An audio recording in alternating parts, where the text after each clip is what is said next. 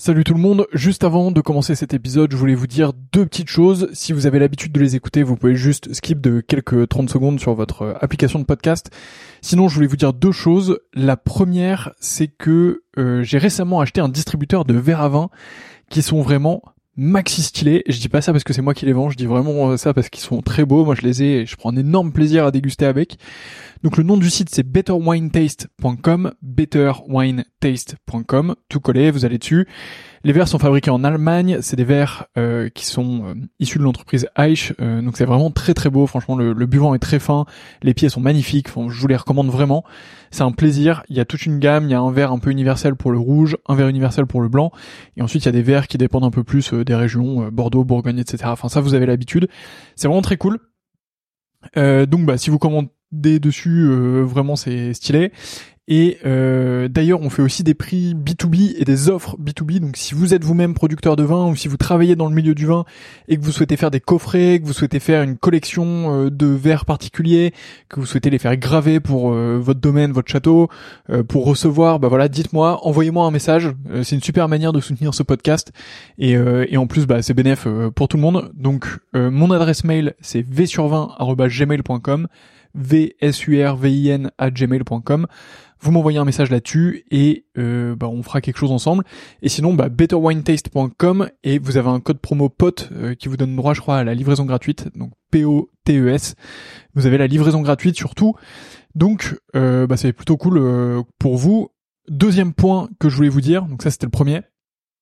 Deuxième point, et après je vous laisse avec ce podcast, c'est que, euh, bah, comme vous le voyez, je m'investis de plus en plus dans le milieu du vin. J'ai vraiment envie de faire quelque chose dans le domaine, et donc du coup, je voudrais lancer une offre euh, qui consiste à faire votre cave à vin. Euh, donc, bah, si vous êtes dans le milieu du vin ou pas, et c'est un peu plus ou pas d'ailleurs, et que vous souhaitez bah, que je fasse un peu votre cave à vin, que je m'occupe un peu de vous, qu'on définisse un peu vos goûts ensemble, que je vous transmette mes trouvailles et que je vous envoie tout ça. L'objectif c'est de faire un système euh, un peu tout en un qui vous permet de d'avoir euh, bah, tout ce que vous voulez, que ce soit euh, patrimonial pour transmettre ou alors pour vous faire plaisir, pour être avec les copains ou un peu des deux. Donc voilà, bah pareil, vous m'envoyez un mail v sur 20 gmail.com. Il n'y a pas encore de site web, donc bah désolé, mais mais en tout cas, bah, vous m'envoyez un mail et on pourra travailler ensemble avec grand plaisir. Donc voilà, vous savez tout. La première chose c'est betterwinetaste.com avec le code promo POTE, vous avez la livraison gratuite et vous allez voir des verres vraiment de fou furieux. Euh, et si vous êtes pro, euh, n'hésitez pas à m'envoyer un mail et on voit ça ensemble. Et euh, bah, de l'autre côté, je serais ravi de m'occuper de vos caves à vin, de vous trouver les meilleurs vins possibles pour ce que vous voulez, de vous faire une belle offre sur mesure et tout ça. Donc, bah, envoyez-moi un message et on fait ça ensemble. Voilà, je vous laisse tranquille. Bonne écoute, à bientôt.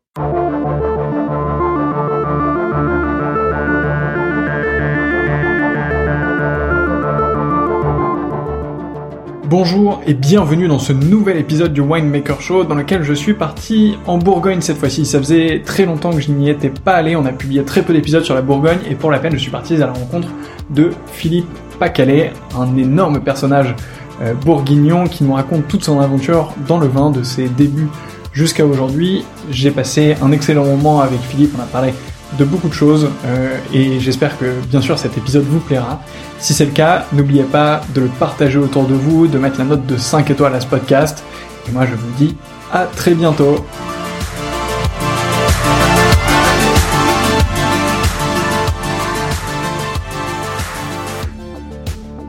Bonjour Philippe. Bonjour. Merci beaucoup de m'accueillir ici euh, à Beaune. C'est un, un, plaisir euh, de venir à votre rencontre. Je suis arrivé hier soir et, je suis ravi euh, de, de, passer ma journée euh, ici en Bourgogne. On va parler évidemment de nombreuses choses. C'est une des premières fois que je viens faire des podcasts en Bourgogne. Euh, j'ai pas mal fait la région bordelaise, un peu la Champagne, un peu le Rhône, mais la, Bourgogne encore très peu, et donc je suis vraiment ravi d'être ici. Euh, avant de, de, foncer dans tout ça, est-ce que vous pouvez commencer par vous présenter? Ben moi, je suis, je m'appelle Philippe Pacalet, donc euh, j'ai 57 ans.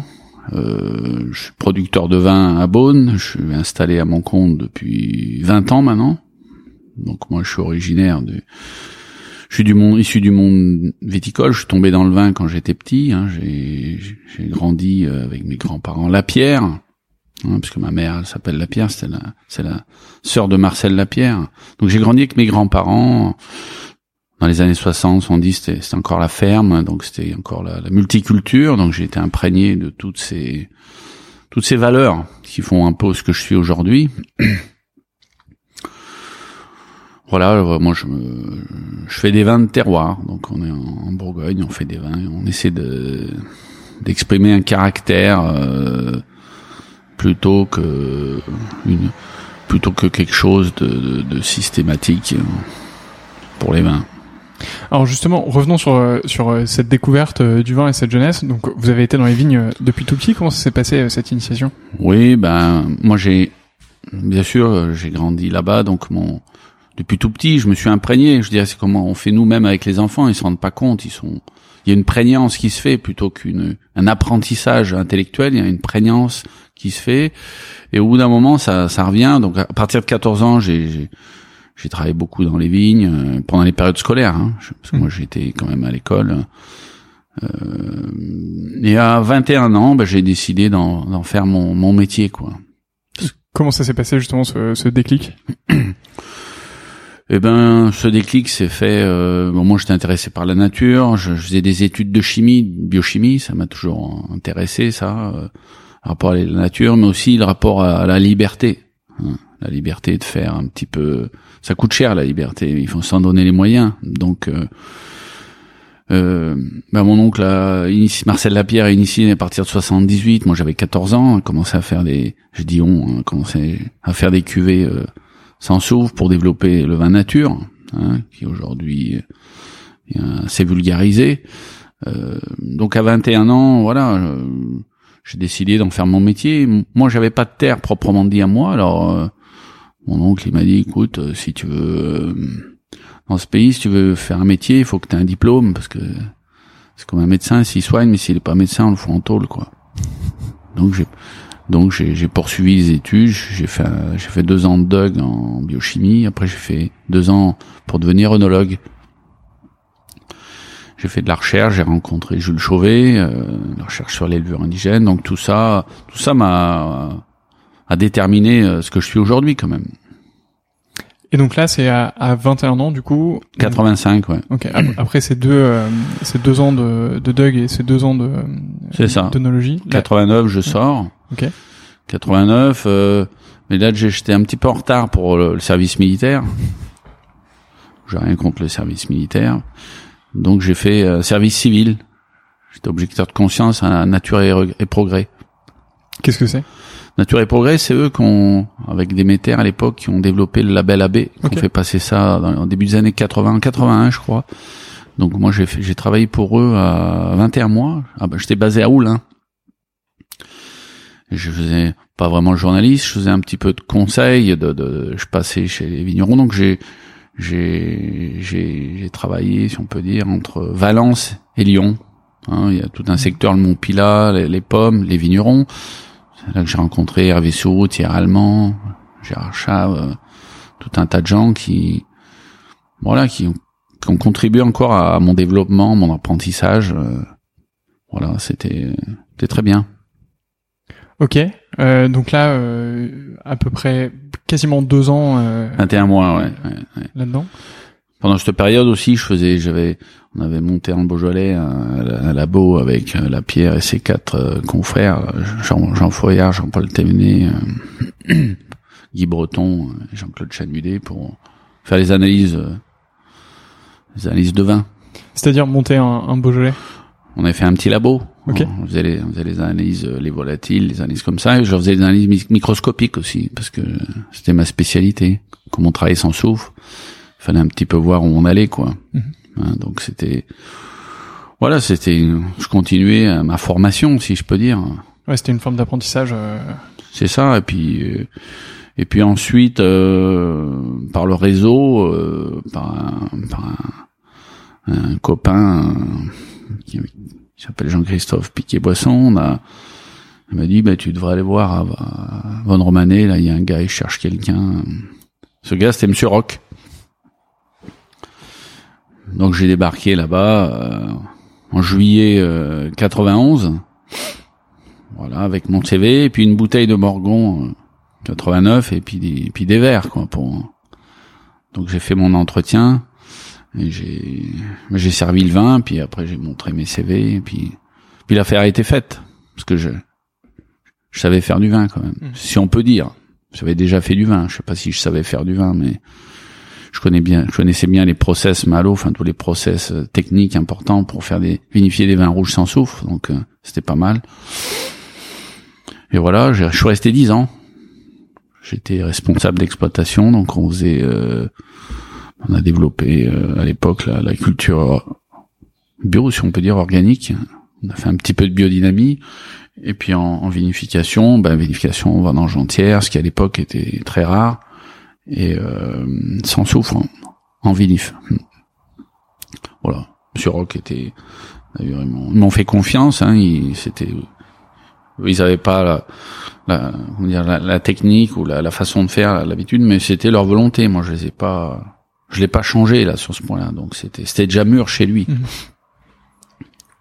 Ouais, il y avait, il y avait une forme de confiance euh, Voilà. complète. ouais. En fait, euh, ouais, c'est moi dans tout ce que je fais dans ma vie, il y a toujours une synchronicité, quoi. Je, je dois avoir une bonne étoile ou Hein, c'est vous savez, c'est comme quand on fait des choses, il faut on prend le train, on reste sur le quai, mais après faut pas se plaindre. Mm, Des C'est fois, on sait pas ce qu'on va trouver, mais il faut y aller, quoi.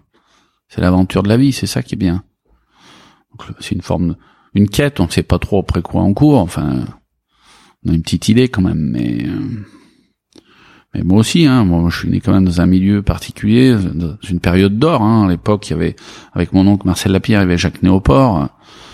C'était les, deux acolytes. Et puis on a rencontré Jules Chauvet, il y avait Alain Chapelle, il y avait il y avait tout un, mouvement qui s'est créé déjà avec les, quatre vignerons que j'ai cités, après avec d'autres euh, un peu ailleurs, euh, Pierre Auvernois, euh, les Puzelas, euh, Domaine Gramenon, euh, Château Sainte-Anne, enfin etc. Puis après ça ça a grossi et voilà, c'est devenu ça a pris quoi, mais ça ça a mis des années quand même.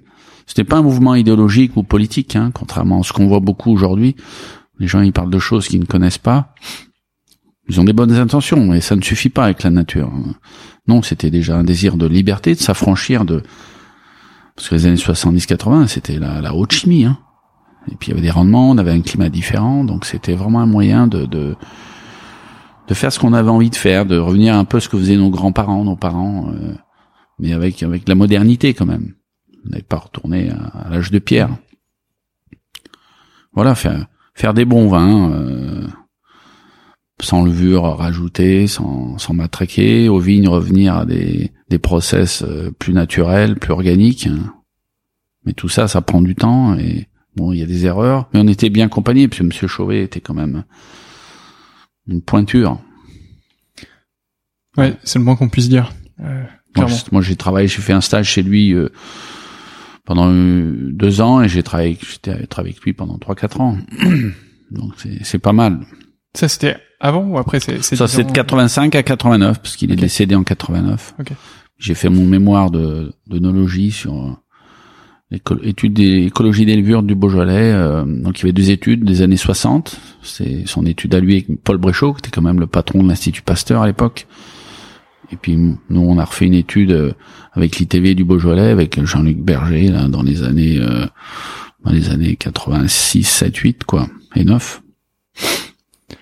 Donc du coup, euh, pour reprendre le, le fil, donc euh, 10 ans comme euh, re- responsable d'exploitation. euh, Ouais. où j'ai appris mon métier quand même. Ouais.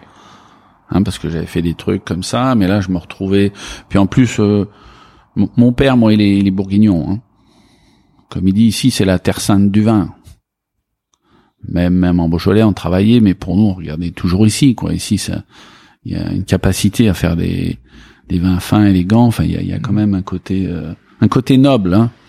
Je vais pas dire aristo, hein, mais, mais noble. Il y a un côté, euh, ouais, il y a une noblesse, quoi. Y a même même des fois quoi, il y a eu des terroirs un peu altérés mais quand même ça reste parce qu'il y a eu un travail au fil des siècles quoi euh, hein, depuis le, le haut Moyen Âge hein. donc euh, tout cette empreinte elle reste ce message cette information et donc pour moi c'était voilà c'était c'était le but hein. c'est comme un, joueur de rugby bah il veut jouer en équipe nationale euh, faire des tournois internationaux donc voilà c'est mais c'était pas simple Ah oui.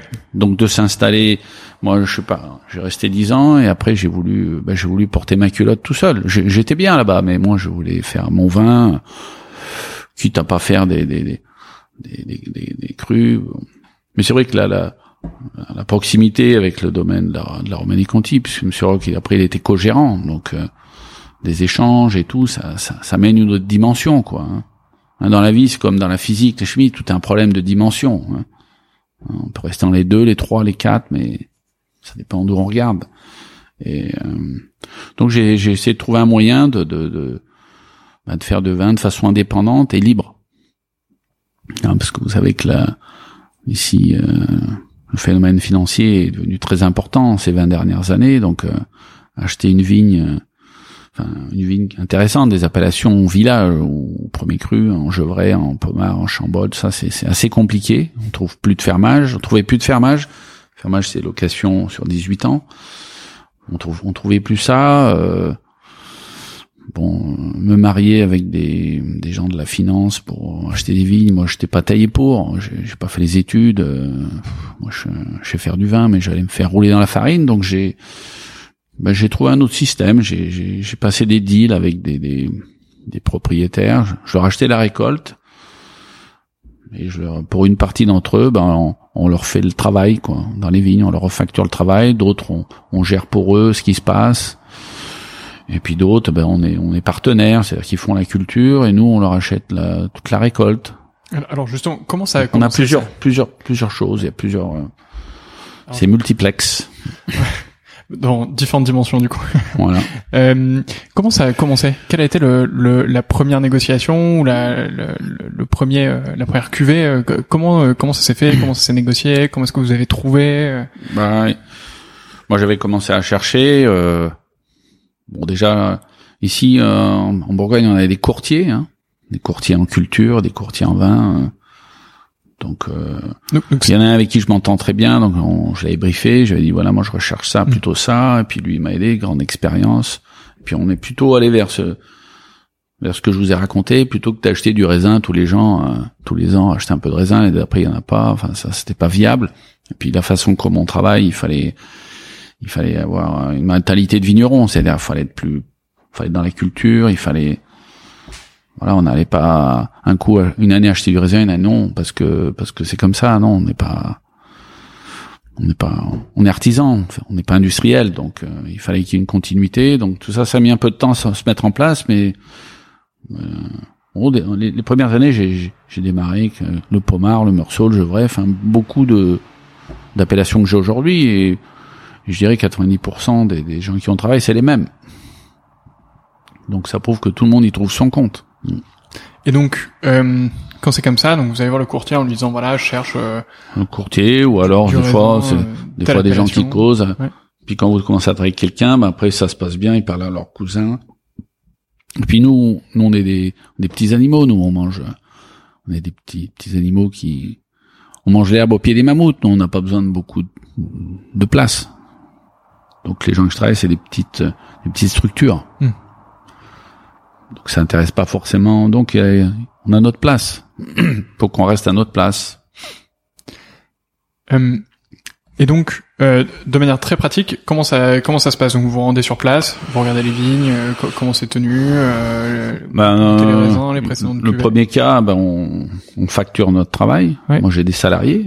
J'ai mon fils qui gère l'équipe. J'ai trois salariés aux vignes on facture notre travail, mais de l'autre côté, on achète le raisin. Mmh. Euh, D'autres, eh ben, j'interviens comme un responsable de travaux. C'est mon intérêt, donc on, on organise, euh, trouver des gens, faire le programme de traitement, etc. ça s'organise comme ça. C'est des nouveaux métiers. Mmh. Ok. Et donc ça, vous avez commencé quand Dans les années 2001. 2001. Ok.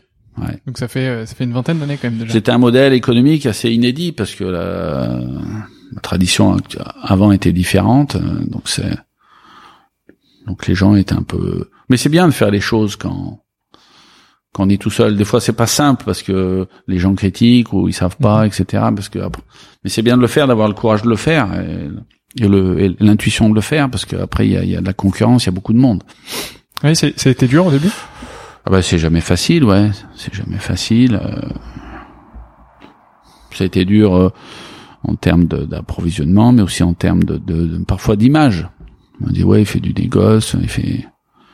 Moi je disais mais vous verrez dans 20 ans, euh, on va être rendu comme avant la Révolution française. Nous on pourra plus acheter de vignes. On va s'adapter, hein. On va faire, on va trouver un autre moyen parce que être propriétaire c'est une chose, mais avoir le savoir-faire, etc., c'en est une autre. Donc, euh, ben, on va jouer là-dessus, et puis c'est tout. Faut s'adapter, c'est le maître mot aujourd'hui. Hein. Ça c'est clair.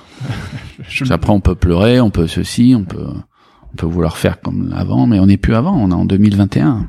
Ça, ça vous, enfin, vous voyez, on fait des, des podcasts, on fait des trucs. Il y, a, il y a 15 ans, ça n'existait pas. Ça va très très vite. Il faut pas rater le train. Ça c'est clair. Ouais, je suis très d'accord là-dessus. Euh, donc du coup, euh, vous commencez comme ça. Aujourd'hui, ça, ça qu'est-ce que ça représente euh, justement votre gamme? Qu'est-ce que vous avez co- comme type de vin Ben nous, on est surtout en côte de nuit, un petit peu en côte de Beaune. euh, on fait 80% de rouge, 20% de blanc. On est sur les appellations. On est bien présent à Gevrey, à Pomard. Après, on en fait du nuit, Chambol, un petit peu de Vaune. Là-dedans, on a des premiers crus, on a des grands crus. Euh, après, on fait on fait un petit peu de, de vin blanc côte de nuit, hein, du nuit Saint-Georges, blanc, du pinot blanc, mais ça c'est très peu. Après on fait du Meursault, un peu de Puligny, Chassagne, quelques appellations premier cru. On fait du Corton Charlemagne. hein, On a on fait du Corton. Bon, on a beaucoup, on a pas du Corton Bressant dans Côte de Beaune. euh, On, on fait des Ladois blancs. euh, On fait un peu de Chablis premier cru. Borrois depuis 2004. Puis à côté de ça, bon, bien sûr, moi étant originaire du Beaujolais, donc j'ai j'ai acheté un hectare de moulin à vent. Ok.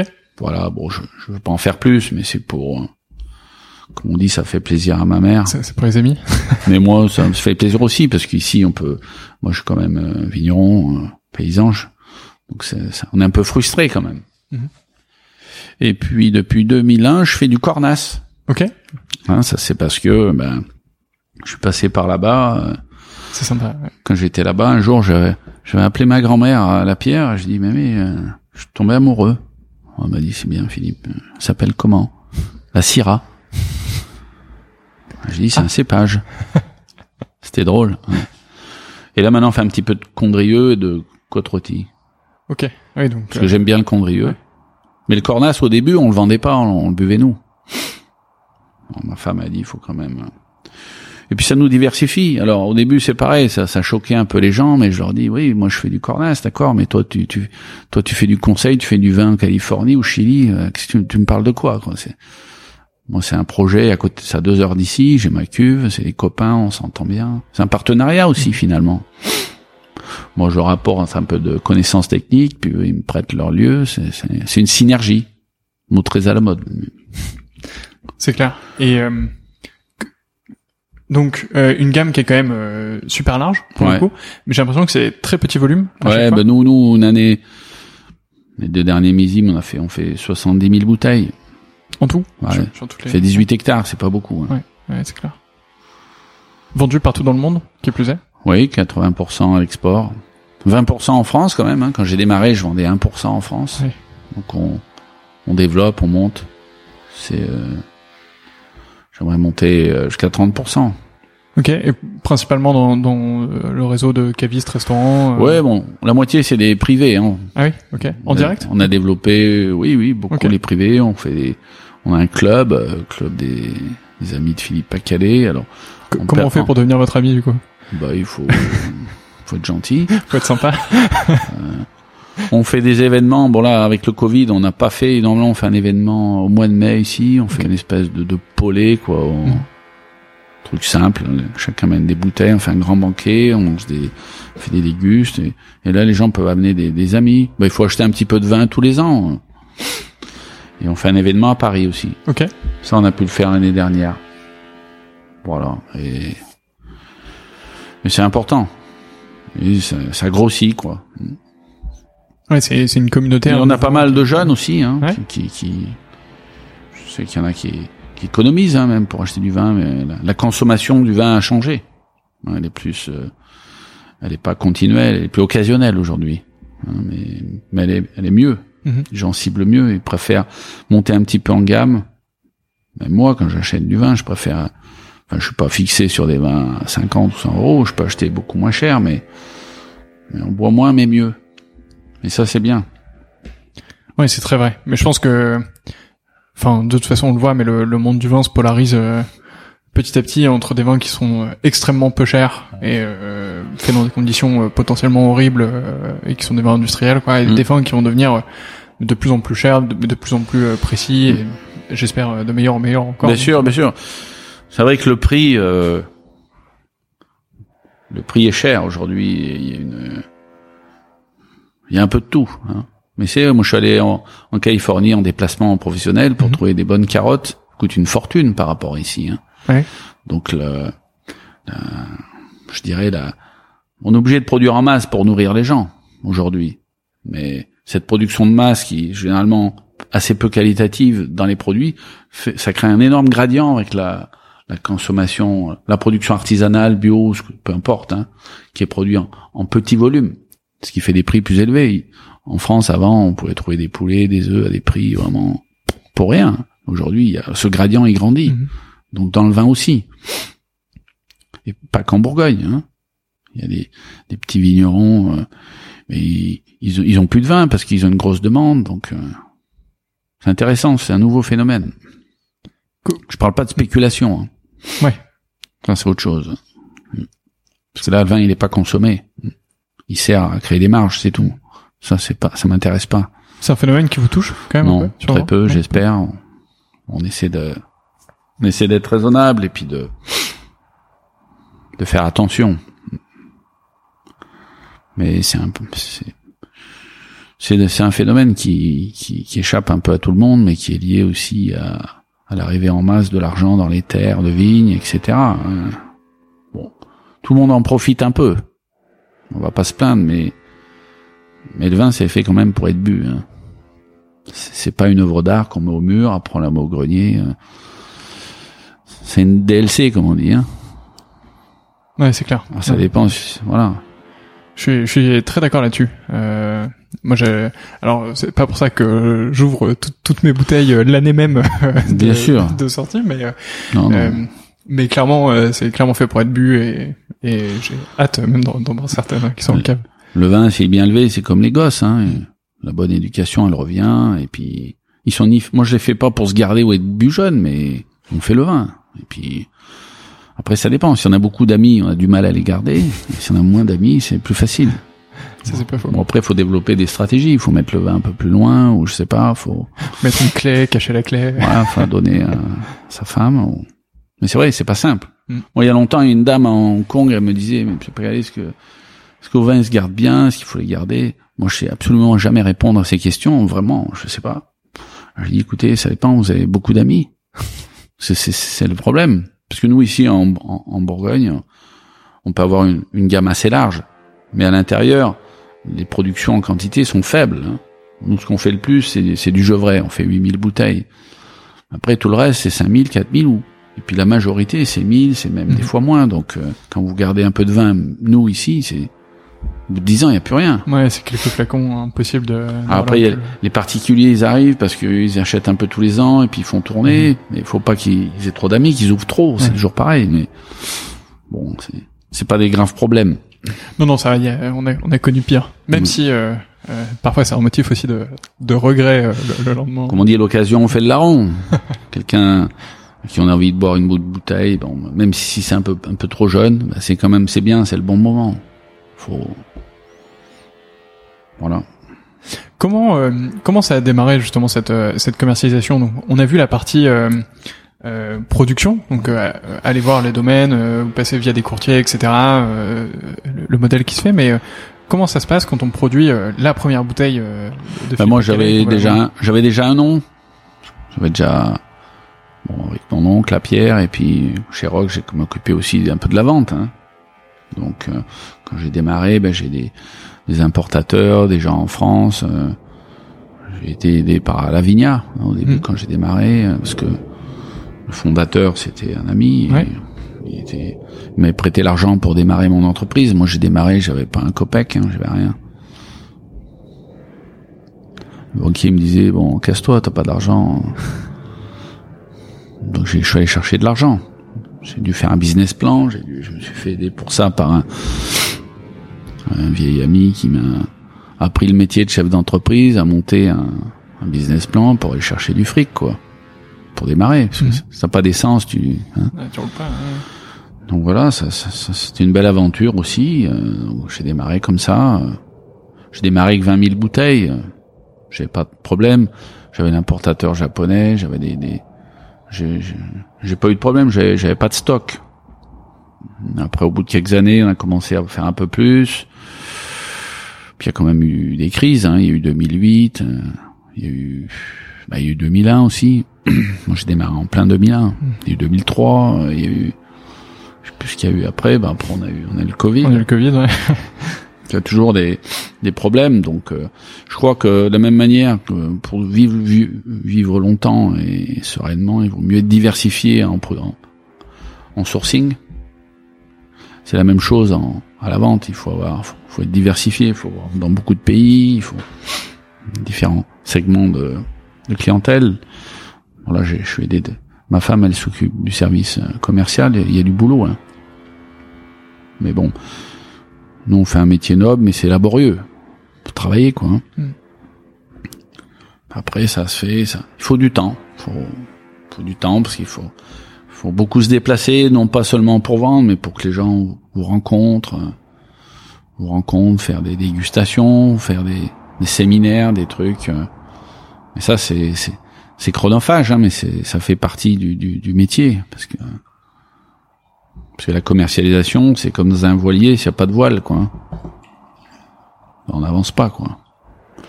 Puis stocker, euh, ça peut être intéressant de stocker un peu, hein, ça ça limite les effets, euh, les, Mhm. les trous d'air, comme on dit. Mais euh, voilà, il faut une politique euh, commerciale euh, pas agressive, mais il faut être dynamique, quoi. Et donc là, bon déjà, le fait d'avoir un club d'amateurs ou, ou d'amis, euh, c'est euh, c'est déjà pas mal parce que ça fait en premier euh, une première couche euh, qui est relativement assurée chaque année et puis des, des contacts sympas, etc. Euh, L'occasion fait le large. Puis bon, on a fait aussi avec euh, Pain Compagnie, Monsieur Lazareff, hein, ça, ça fait partie aussi de, de tout ce travail, quoi, de, de fourmi, quoi. Faut, où on a fait un peu de ben, ce qu'on fait, un peu de relations presse, de communication, de. C'est important. C'est les gens lisent, etc. Puis aujourd'hui, euh, avec tous les médias, euh, on a accès quand même facilement à Mhm. des choses. Bon, des fois il y en a un peu trop, mais on peut sélectionner. euh. Donc il y a beaucoup d'outils, hein, je crois. Aujourd'hui, on peut aller très très vite, hein, dans les deux sens. Oui, ça c'est clair. Donc il faut, je crois qu'il faut, c'est important si on peut dire euh, aux jeunes générations, ce qu'il faut, c'est essayer d'avoir de, se- de se fixer une ligne et puis de pas en changer euh, tous les ans, quoi. Puis de mettre l'énergie où ça marche et où on veut aller. Parce qu'aujourd'hui le danger c'est ça, on s'éparpille de partout, on fait des tas de trucs, on fait plein d'autres métiers qui sont pas les nôtres. Mhm. Et ça c'est dangereux. En fait, on est vit une époque de beaucoup de gens savent beaucoup de choses sur tout, mais pour réussir dans, dans tout, je crois, il faut être spécialiste. Il faut être très bon dans ce qu'on fait. Et c'est compliqué. Après, il faut se faire entourer. Moi, j'ai démarré seul. Maintenant, on est, on est 11 hein, salariés à temps plein. Faut se faire aider. Faut former des équipes. Faut, faut des gens fidèles. Faut... On peut pas y arriver tout seul. Il faut. Puis après, faut s'entourer de gens autour pour être conseillé, externalisé. C'est, c'est intéressant. Mais- mais tout ce monde-là contribue à la réussite du, du projet. C'est un gros bateau. Mais c'est passionnant aussi.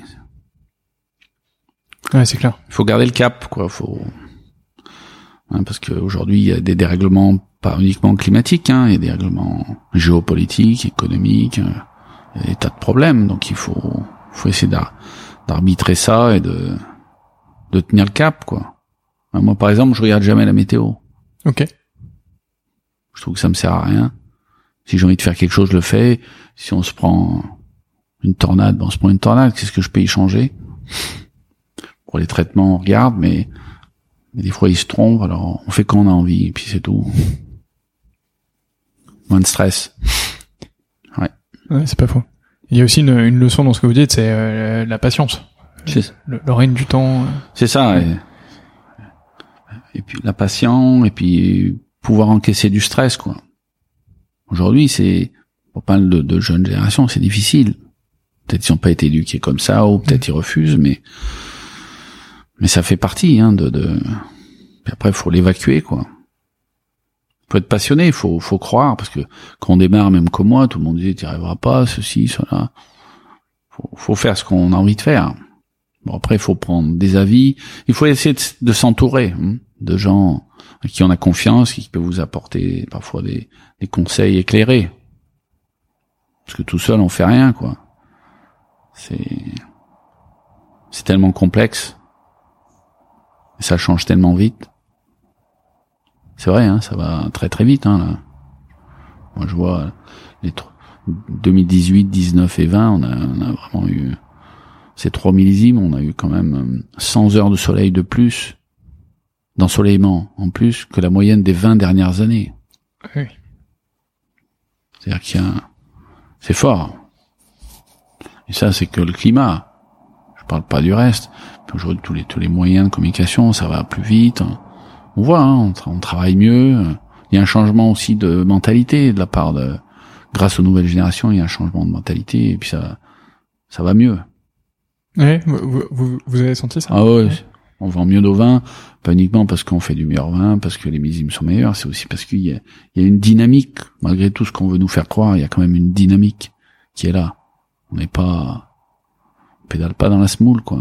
Non, non, il y a une vraie dynamique mondiale, hein, pas que française, bien sûr, mais il y a une dynamique.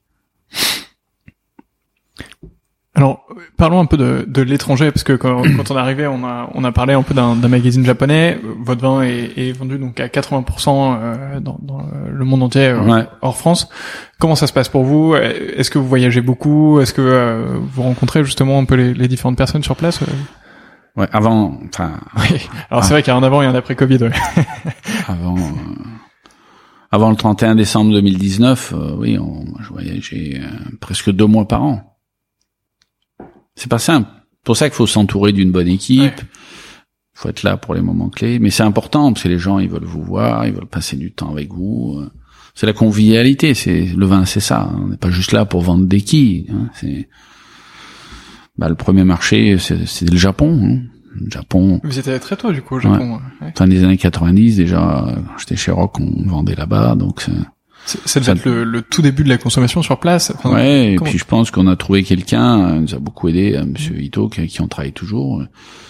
On a pris le temps de d'expliquer. euh, pas vendre des bouteilles et pousser trop fort avant que les gens aient, comp aient assimilé. Enfin, je sais pas compris, c'est pas le bon mot, mais vous voyez ce que je veux dire? Parce que des fois, on envoie des, des vins euh, dans des pays, euh, enfin pas nous, mais les gens ils savent pas, mais ils voient que c'est un produit qui vaut une valeur, alors ils pensent à de la valeur, mais ils sont incapables de l'apprécier. Donc nous, on a fait dans l'autre sens. On a, on a commencé par le bas et et puis à la fin des années 2000, ouais, c'est il y a une grosse grosse activité quoi.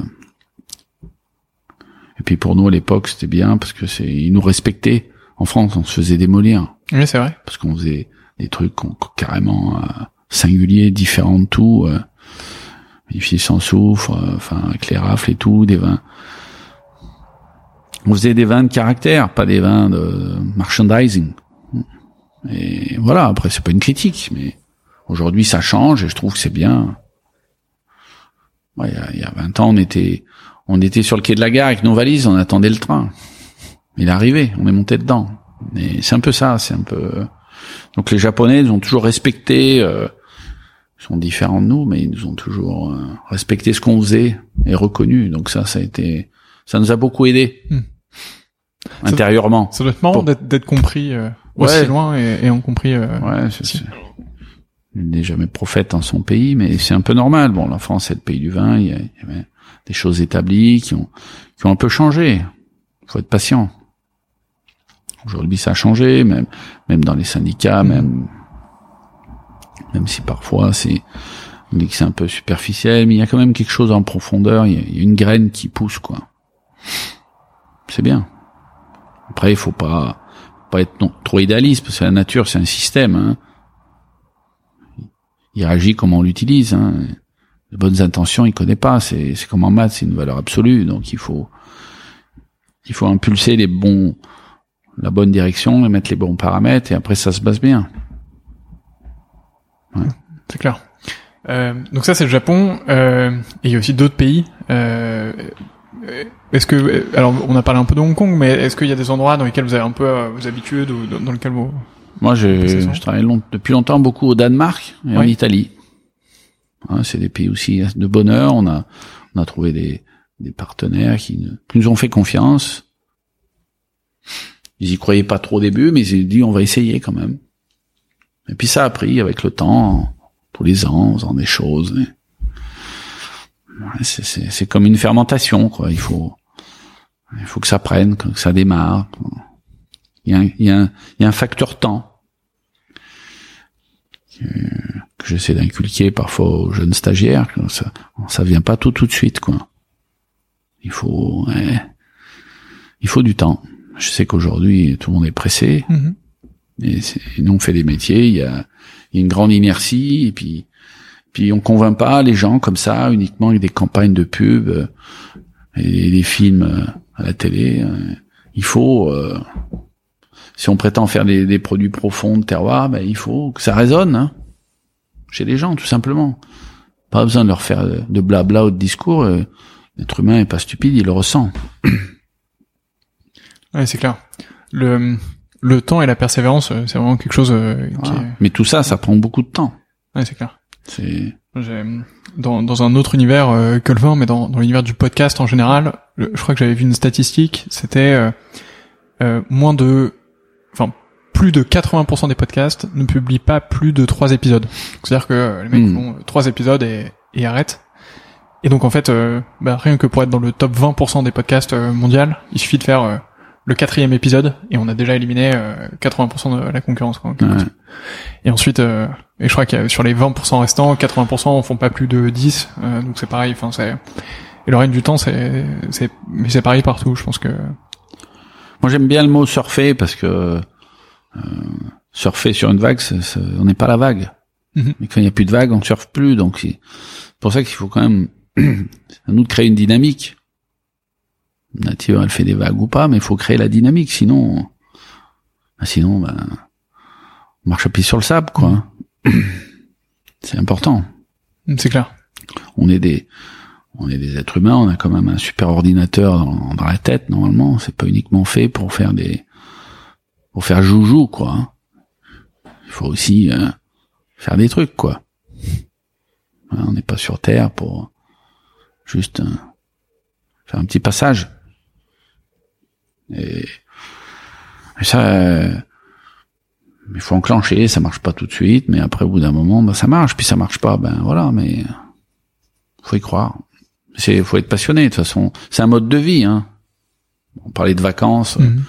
Bon, je, comprends qu'il y ait des gens qui prennent des vacances, mais nous on est en vacances toute l'année, si je peux dire. C'est un mode de vie. Euh, aujourd'hui, vous travaillez en famille? Un peu. Euh, oui, oui. Donc, avec. Euh, bah, moi, j'ai mon fils qui travaille, mon fils aîné. Mhm. Ma femme, elle est direct, elle s'occupe du commercial. Ouais, ouais. Et puis, bon, les lycéens, ils viennent un peu travailler aux vignes. Voilà, pour le, pour qu'ils s'imprègnent. Mhm. On leur dit pas, tu feras ça, tu feras ça. De toute façon, c'est, c'est pas bien de faire ça avec les, les gens. Mhm. Faut les mettre en, en condition. Puis un jour, ça revient. Ils disent, ça, ils allument, ils disent tiens ouais mais ça en fait ça ça me plaît. Mon fils cadet il va rentrer au lycée viticole. C'est lui qui a décidé, c'est pas moi. Ils sont embêtés à l'école. Donc là il a trouvé quelque chose de plus parce qu'ils sont dedans plus plus gamins. Hein. Mm. C'était petit, moi j'ai mis dans les palox à la cave, ils jouaient et puis moi on travaillait dans les vins, donc ils, ils sont dans l'ambiance. Ça veut pas dire qu'ils vont tous le faire, mais mais ils ont, ils ont cette imprégnation plutôt que cette compréhension. Mhm. Et nous, on fait beaucoup des métiers comme ça, de, d'imprégnation.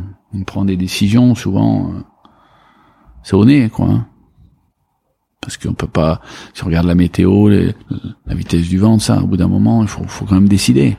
bon, l'eau est froide, tout ça, mais est-ce que je vais y aller euh? L'hésitation, c'est dangereux. Trop. Et trop de paramètres, trop de trucs, ça, ça amène de la confusion. Mhm. Il faut voir les bons éléments, mais après, il faut y aller, quoi. Et que, comment ça se passe justement en famille euh, euh, Est-ce que c'est c'est impossible de décrocher Je suppose? Non, on y arrive, hein, mais Ouais. c'est pas. Déjà, faut pas habiter sur place. Ouais. Ça, c'est une erreur que j'ai faite, bien sûr. Ouais, vous habitez sur place Avant. Ah ouais, avant.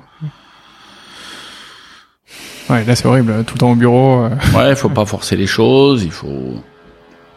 Voilà, mais quelqu'un qui aime les gens, euh, qui aime l'indépendance, euh, la liberté. Bon, je sais un peu trop ce que ça veut dire. euh, voilà, ça, ça, peut être bien. Puis même ici, hein, les, les employés ici, c'est une entreprise familiale. Les gens, ils travaillent ici, ça fait 18 ans. Donc, euh, voilà, moi j'essaie d'en faire des êtres humains. Je leur presse pas le citron. Mais bon. Mais c'est important, il faut que tout le monde collabore, que, que ce soit en amont, en aval, tout le monde est sur la photo en fait. Hein. Mhm. En fait le message du vin, c'est ça, hein, c'est travailler ensemble les gars. Mm. C'est ce qui finit par faire euh, un produit de- d'exception. On c'est- boit un coup ensemble. Ouais. Si on boit trop, ça tombe dans l'alcoolisme, mais c'est pas le, le vrai message. pour, pour être l'alcoolisme, il y a des moyens plus rapides. Et puis d'abord al- alcool, hein. Le mot alcool, ça vient du perse, hein. Alambic, hein. C'est d'alambic, c'est au Moyen Âge.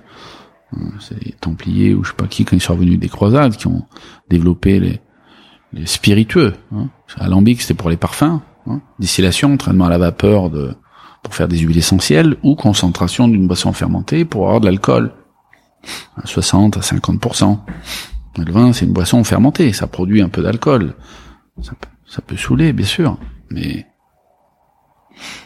encore une fois, c'est le libre arbitre. hein.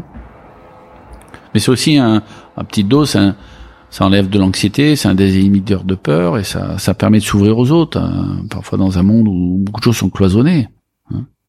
surtout aujourd'hui. Hein. Tout le monde est chez soi, euh, c'est de trouver une nana par internet, c'est de ou un mec ou, ou d'autres choses. Euh, moi, je viens d'une époque, c'était pas comme ça. On allait au, au bal, on allait, c'était autrement. Mais le, le vin, ça, ça crée du lien.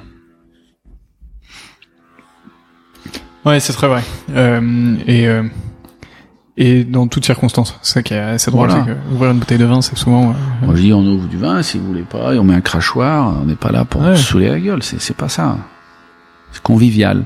Et on est des, des êtres humains. On n'est pas des, on n'est pas constitué d'algorithmes. On n'est encore pas des machines, des robots. euh, malgré si, si tout ça se développe quand même très vite. Voilà, c'est comme ça. C'est, c'est l'expansion.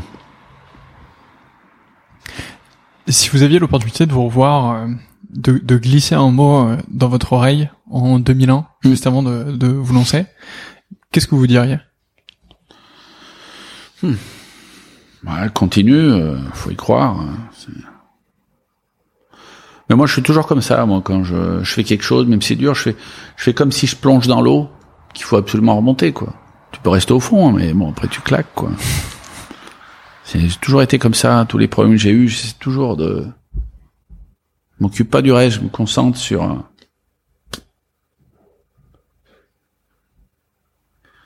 Focus. Ouais, c'est clair. C'est euh, clairement ce qui fait la différence. Euh, on en a parlé un petit peu, euh, mais quel conseil est-ce que vous donneriez aux, aux jeunes euh, euh, œnologues, viticulteurs euh, qui sortent d'école ou qui vont pas à l'école d'ailleurs, Oui, oui. qui sont pas encore bah faut qu'ils qu'ils aillent apprendre d'abord chez les autres et après qu'ils qu'ils regardent ce qui ce qui leur convient le plus puis après qu'ils mûrissent leur projet euh, qui mais faut d'abord apprendre chez les autres hein. c'est important mais bon aujourd'hui on est une époque euh, même si c'est cher même si même si mais il y a moyen de puis après faut bien réfléchir- à son modèle économique hein. on est artisan on est industriel il y a aucun problème hein mais si, on est artisan, on va se payer sur la marge. Si on est industriel, on se paye sur, sur le volume. On ne peut pas faire les deux. Voilà, après, il faut, faut essayer de faire l'effort d'éclaircir des choses qui sont des fois chiantes à éclaircir, mais il faut prendre le temps de faire fonctionner sa tête un peu, hein. pas que pour jouer sur YouTube, regarder des films, il faut aussi faire un effort. Voilà, c'est tout. Faut. Ah, ça sort pas toujours comme ça, mais c'est important. Ouais, c'est clair. Euh, prendre le temps. Euh, Puis essayer de rester libre. Mhm. Et rester chez soi, quoi. Un petit chez soi, c'est mieux qu'un grand chez les autres. Mais il faut aussi apprendre à travailler. On peut pas être que nourri d'idéal. La nature, c'est un truc dur. On le voit, hein, les inondations, les... On peut casser une récolte, c'est, sauvage, quoi. hein. Donc, euh, il faut... faut faire attention, faut essayer de prévoir de, les risques. Ouais, c'est par de l'humilité, mais il faut faut être ouvert, faut rester ouvert, puis pas s'éparpiller, quoi, je crois.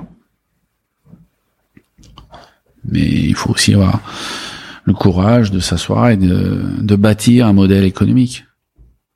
Parce que quoi qu'on fasse, euh, bah oui, il faut, il faut quand même que ça gagne un peu d'argent pour vivre, pour payer des gens, etc. Ouais, pour- pour se développer, pour Voilà. faire mieux. Ouais. Ça fait partie du, du, du, du- c'est plus, des- c'est pas d'essence, l'avion il vole pas. Hein. L'argent c'est de l'énergie. Où est-ce que vous, où est-ce que vous voyez dans 5, 10 ans? C'est quoi votre, euh, votre rêve euh, dans, dans 10 ans? Bon, ben moi je me vois euh, toujours au même endroit. euh. J'espère que j'aurai trouvé les, les nouvelles clés d'adaptation euh, qu'on nous challenge tous les ans. Voilà, et puis continuer à avoir une équipe euh, soudée. Bon, mon fils ou mes fils, ben, ils s'impliquent un peu plus. Voilà, préparer, euh, leur, essayer de leur donner les éléments pour pouvoir agir. Ouais, j'ai pas trop de, de projets fous. Hein. On, on va pas se plaindre. Hein. On, on vit quand même dans le monde du vin. On a des copains un peu partout. Euh, Pas besoin. J'ai pas besoin d'avoir un château hein, ou acheter un avion ou un, un yacht. hein. Voilà, c'est la vie de copain. Puis en, en se déplaçant ailleurs, eh ben essayer de rencontrer des, des gens du coin et puis voilà, de, de, de, de pas arriver, pas arriver comme un pingouin. Voilà, c'est l'authentique. Puis transmettre, essayer de transmettre un peu le, le savoir. Bon, moi, moi, j'ai des choses à transmettre, mais je pense que les nouvelles générations, euh, ils ont des défis à relever que moi je je pourrais jamais leur transmettre parce que moi je viens d'un monde où j'ai déjà relevé des défis. Au jour le jour, je les relève, mais le futur, je je je sais pas. C'est ça qu'il faut faut être prudent avec ça. Qu'est-ce que vous voyez justement comme, euh, comme grand défi euh, Bah, il y a beaucoup de défis. Changement hein. climatique, évidemment. Ouais, bah tout, c'est climatique, politique, économique. euh. Bon, y a, y a- Je crois que le gros problème, c'est que tout le monde veut faire le métier de tout le monde. Les politiques veulent faire médecin, les industriels, la médecine veulent faire médecin, veulent faire la finance. Enfin, je crois que je sais pas, il faudrait qu'il y ait on souhaiterait qu'il y ait un, un petit peu plus d'ordre et que les gens comprennent que bah, qu'on vit en société, euh, en démocratie, et qu'on est 8 milliards sur la planète et puis non et non plus 3 milliards. bah, Il y a un contrat, euh, on vit, on est qu'il faut respecter et acter quand même. On peut pas chacun vivre son côté. C'est le cancer, c'est l'anarchie. On voit bien qu'on se balade à Paris que c'est l'anarchie. Mais qui passe au feu rouge avec les trottinettes, les vélos, enfin c'est Ouais, mais c'est inacceptable. Il faut qu'il y ait un peu d'ordre. Moi, je peux, je peux pas. L'équipe de vendange, euh, je suis très sympa. Je leur paye à manger, je les nourris, je les loge gratuit, mais il faut qu'il y ait de l'ordre. Surtout si on est très nombreux. Voilà, je crois que c'est ça le challenge. Je dis pas qu'il faut un dictateur, hein, mais il faut remettre de l'ordre, quoi. Parce qu'on peut pas vivre. À... Moi, quand je suis né, il y avait 400 millions de personnes en Inde. Ils sont un milliard cent. Vous vous rendez compte? C'est un gros problème, hein. Et en Chine, partout. Voilà, c'est ça le gros challenge. Il n'est pas, il est pas que climatique. Le climatique dépend de ça. C'est l'éducation de la population et sans tomber dans Matrix, hein, mais, mais c'est, on n'aura pas le choix. On arrive. Et les gens ouais. continueront à boire du vin. Enfin, je- Ah oui, mais ça fait plus de demandes en plus. voilà, ça fait plus de demandes, les gens. Voilà, je pense que c'est. Faut être optimiste. L'homme, il s'adapte hein, toujours. euh. Puis s'il s'adapte pas, la nature lui donne un petit coup de pouce. Voilà, là, a reçu un petit coup de pouce déjà, qui est pas très méchant. Hein. Enfin, ça tue beaucoup de monde. Mm. Mais ça aurait pu être un Ebola ou, ou des trucs terribles. Hein. Voilà. Juste qu'on mette un peu d'ordre dans ce désordre. Voilà, je sais pas comment vous le ressentez, mais Je sais pas non plus. Euh, c'est difficile. je pense que j'aurais besoin de, de temps. Bon, le chaos, euh, le miroir turbulent, hein, c'est un livre de physicien. Et alors, le désordre, après ça se, se reconstruit différemment. hein, Ça, c'est, c'est la vie. Hein. Hein, la vague, le tourbillon. hein. Voilà, mais il faut... On peut pas faire du vin dans une cuverie si c'est pas propre, si c'est pas ordonné, tout ça. On peut pas. Enfin, moi, je peux pas. Hmm. On travaille sans souffle. On... Mais voilà, il faut quand même. euh, Il faut caler tout ça. Hein. Un pilote d'avion, il va pas décoller s'il a pas rentré les bons paramètres. Il se fout, il se fout en l'air, quoi. Voilà, donc euh, on aura des challenges à relever, climatiques, euh, socio-économiques et, et géopolitiques. Et je pense que l'être humain, il, il aime bien se mettre sous tension et, et que la raison finit par l'emporter. Voilà, rester sur une note optimiste. C'est clair. Ouais. Euh, on arrive euh, déjà à la, à la fin de cette interview, ça fait euh, 53 minutes euh, Mm. euh, qu'on parle ensemble. Euh, il me reste trois questions qui sont assez traditionnelles dans ce podcast. La première, c'est est-ce que vous avez une dégustation coup de cœur récente?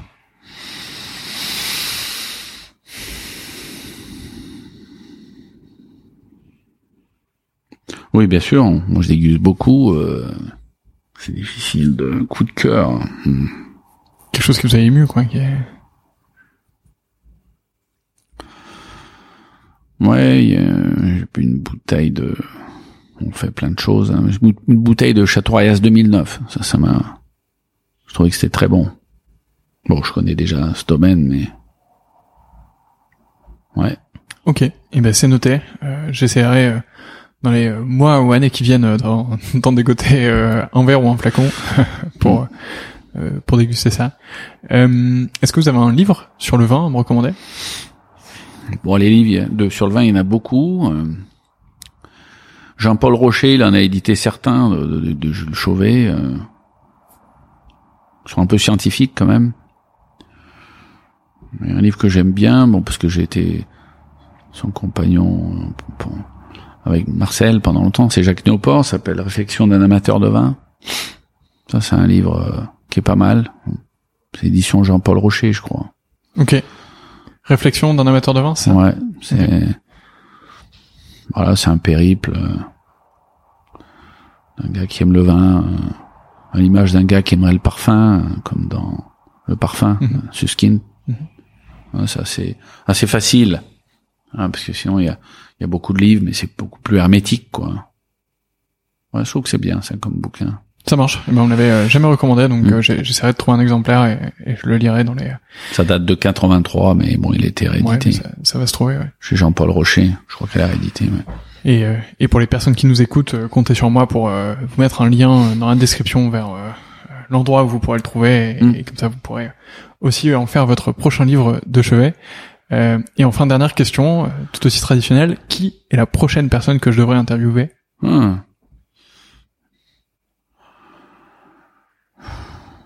Et je pense que un ami euh, proche, euh, Hervé Souhaut, qui est des Saint-Joseph, qui est, euh, il vinifie à Arles-le-Bosque, mais il habite à Saint-Jean-de-Musol, hein, c'est Tournon, Ok. en Ardèche. hein. Lui, c'est un vieux compagnon aussi de, de 30 ans. Lui, c'est une personne avec son épouse euh, Béatrice qui sont, ouais, qui sont des gens, des gens bien, du vin. Et puis, ils ont un peu roulé leur boss aussi. euh. Puis ils font des bons vins. Ça, ça fait euh, trois critères qui sont remplis, donc euh, j'irai les voir avec grand plaisir. c'est vrai que c'est bonne personne et faire du bon, mauvaise personne faire du bon vin. Je sais pas si ça existe, c'est, possible, mais C'est possible et c'est un peu triste. bon, des fois ça peut être mauvais caractère, mais ça veut pas dire que c'est des mauvaises personnes. Mais ouais, c'est, quand même, c'est quand même un côté spirituel le vin. Hein, on parle beaucoup de méditation, de trucs comme ça, mais bon, enfin, spiritueux quoi. Je veux dire, c'est hein, parce que c'est vrai que on, c'est l'ange ou la bête. Hein. Tu bois un petit peu, tu deviens, ça t'aide, t'exprimer, à communiquer. Tu bois trop, ben t'es, t'es un animal quoi. Donc c'est un produit quand même euh, alchimique. Mhm. Voilà, c'est le libre arbitre de chacun. C'est clair. Euh, et ben on restera sur euh, sur ces derniers mots. Voilà, Merci beaucoup euh, Philippe pour ce temps, c'était un plaisir. euh, plaisir. Merci à vous euh, tous. et, euh, et à bientôt. À bientôt.